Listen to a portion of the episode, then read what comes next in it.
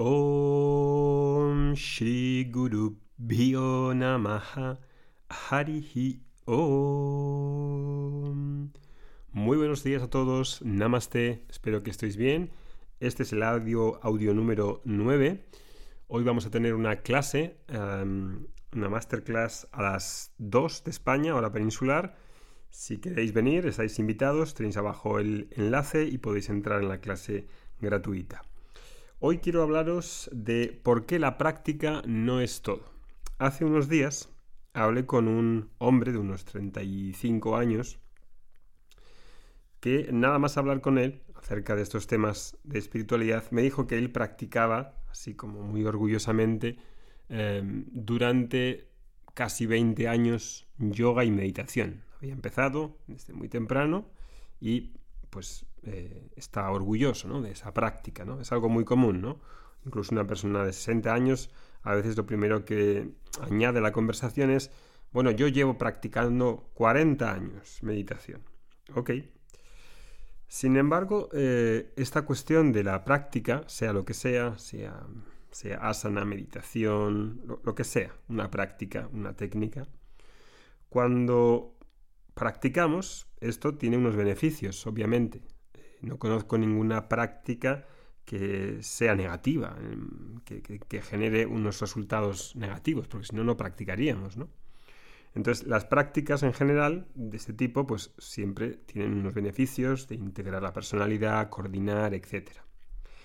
El caso es que esta misma persona decía que a pesar de que practicar, pues seguía teniendo confusión, seguía con temas irresueltos eh, personales y de su familia. Y eh, además la propia práctica, a pesar de que le daba ciertas cosas, pues también eh, se convertía en una irritación. Para empezar, decía que a pesar de practicar, sentía que necesitaba practicar todos los días. Si no practicaba un día, se sentía mal, lo cual mm, es chocante, ¿no? Si no practicas algo que tú crees que te viene bien y no practicas y te sientes fatal, hay algo errado no con la práctica, sino con la persona misma, con la forma de verse, con la forma de machacarse, con la forma de imponerse ciertas cosas, ¿no? Em, además, la práctica en sí, aparte de que le diese los beneficios que fuesen, pues decía que también le generaba irritación, ¿no? Por ejemplo, me decía que, em, que cuando meditaba por la mañana, pues estaba el perro del vecino y el perro del vecino no paraba de ladrar y eso le fastidiaba su meditación. Cuando los niños se levantaban y empezaban a juguetear, a hacer ruido, también fastidiaban su, su, ejercicio de pranayama. ¿no? Y su mujer, pues parece que también estaba hasta el gorro de que él no bajase a desayunar y no estuviese en familia juntos y que decía que si él se iba por su cuenta, ella se iba por su cuenta, cada uno iba por su cuenta, eso no era una familia y que estaba dedicando demasiado tiempo a sus prácticas, ¿no? Además, en el trabajo, él también decía que, bueno, pues que mm, allí no eran vegetarianos, que no le entendían, que no sabían qué era la espiritualidad, etcétera, etcétera, etcétera. Y ahí pues ya eh, solté una carcajada porque ya no podía aguantarme más, ¿no? De esos problemas que tenía que son tan típicos ¿no? en este tipo de personalidad que centra mucho eh, su esperanza o su forma de vida en la práctica, sobre todo, ¿no? Y eso se, se, cree que eso es la espiritualidad, ¿no? Cuando me reía carcajadas, ¿no? Se sorprendió y me dijo, pero ¿por qué te ríes, Oscar? ¿Por qué te ríes? Hombre, pues eh, le dije que, mm, que no me extraña que no hubiese eh, solucionado la confusión, sus dudas y sus problemas personales, porque la práctica no puede dar todo eso. La práctica no puede dar eso. Y sin embargo existe el mantra generalizado, incluso en algunas escuelas de yoga es su mantra identificativo, que es practica y todo vendrá. Ya.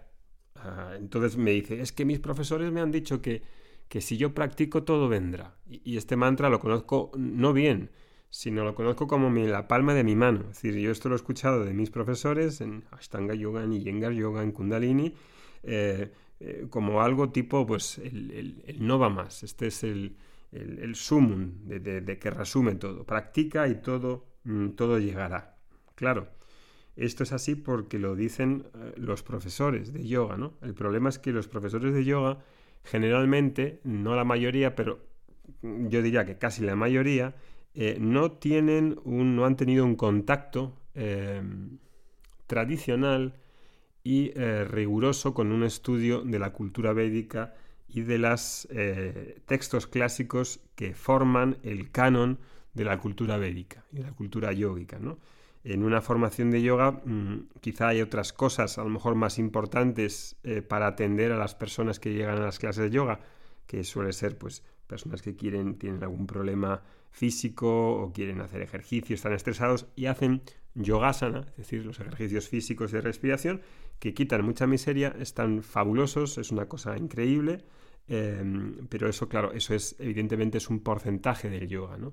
Entonces, como los profesores en sus formaciones no dedican mucho tiempo, es un tiempo muy reducido, hace unos días miraba una web de formación de profesores y el tiempo que le dedicaban a estudiar los Yoga Sutras y la Bhagavad Gita, que serían dos textos conocidos dentro de la cultura yógica, pues era de unas 4 o 5 horas en la formación. Claro, 4 o 5 horas en la formación, a la Bhagavad Gita 800 versos es, eh, bueno, pues imaginaros, ¿no? Nosotros estudiamos en la escuela la Bhagavad Gita en cuatro o cinco años, con una clase semanal, en la que vemos los versos uno por uno, porque eso lleva tiempo, eso no es un resumen, no es un, un, estudio así académico que se suelte, tiene que ver contigo, tiene que ver con el estilo de vida, tiene que ver con la filosofía de vida, tiene que ver con Dios, tiene que ver con un montón de cosas que necesitan tiempo de maduración y cocción, no se pueden inyectar de una manera en la expresa, en la que eh, eso lo puedas eh, entender media hora, en cuatro horas. No se puede, eso es inviable.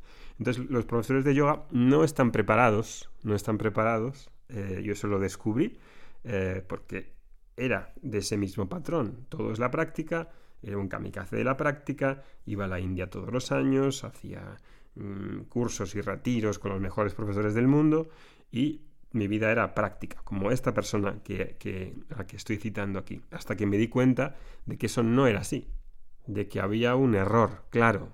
Eh, y eso que, bueno, yo confiaba en mis profesores, pero cuando tomé contacto con Swami Dayananda, con mi profesor de Vedanta y cultura védica, y empecé a tomar contacto con personas tradicionales mm, indias generalmente de la cultura eh, védica, me di cuenta que esto, esta yoga que conocíamos pues era un reduccionismo, era una versión muy limitada, ¿no? Con beneficios, obviamente, pero esa cuestión de que todo practica y todo vendrá no era verdadera, claramente, claramente. Y cuando uno estudia esto en profundidad se da cuenta que eso es falso, es una, es una, es una, vamos, es una mentira. Es decir, que tiene, eh, tiene una serie de beneficios, pero eso no puede ser así. Y no puede ser así por muchos factores eh, que se explican claramente cuando estudias esto. Em, estudiar esto te hace ver que la práctica pues, es un porcentaje en ese estilo de vida que llamamos yoga, que es una bandera de la espiritualidad, la palabra yoga, que es polisémica y tiene varios significados, pues hay muchas más cosas. Hay valores, hay filosofía moral, hay actitud, hay la acción, la acción correcta, la acción eh, incorrecta, eh, las, actitudes que tengo, eh, las rutinas, disciplinas también, obviamente.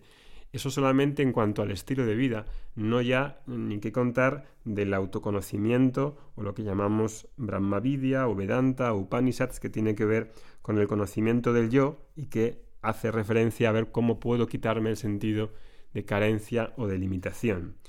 Entonces, esto precisamente es lo que tratamos de dilucidar en las clases de Vedanta 1, que son conversaciones entre un alumno y un profesor, tal y como tenía esta conversación con esta persona hace unos días. Hay una conversación en la que el alumno tiene unas dudas, hay un estudio de un texto que explica o que mm, expone el profesor y una vez que se ha expuesto ese texto clásico, que no, son las palabras del profesor, no es la opinión del profesor, esto es una tradición de enseñanza de miles de años que tiene una validez totalmente reciente a los problemas prácticos de hoy, de la espiritualidad, del COVID, de todo lo que puedas imaginar, porque son universales y valen para todos los tiempos.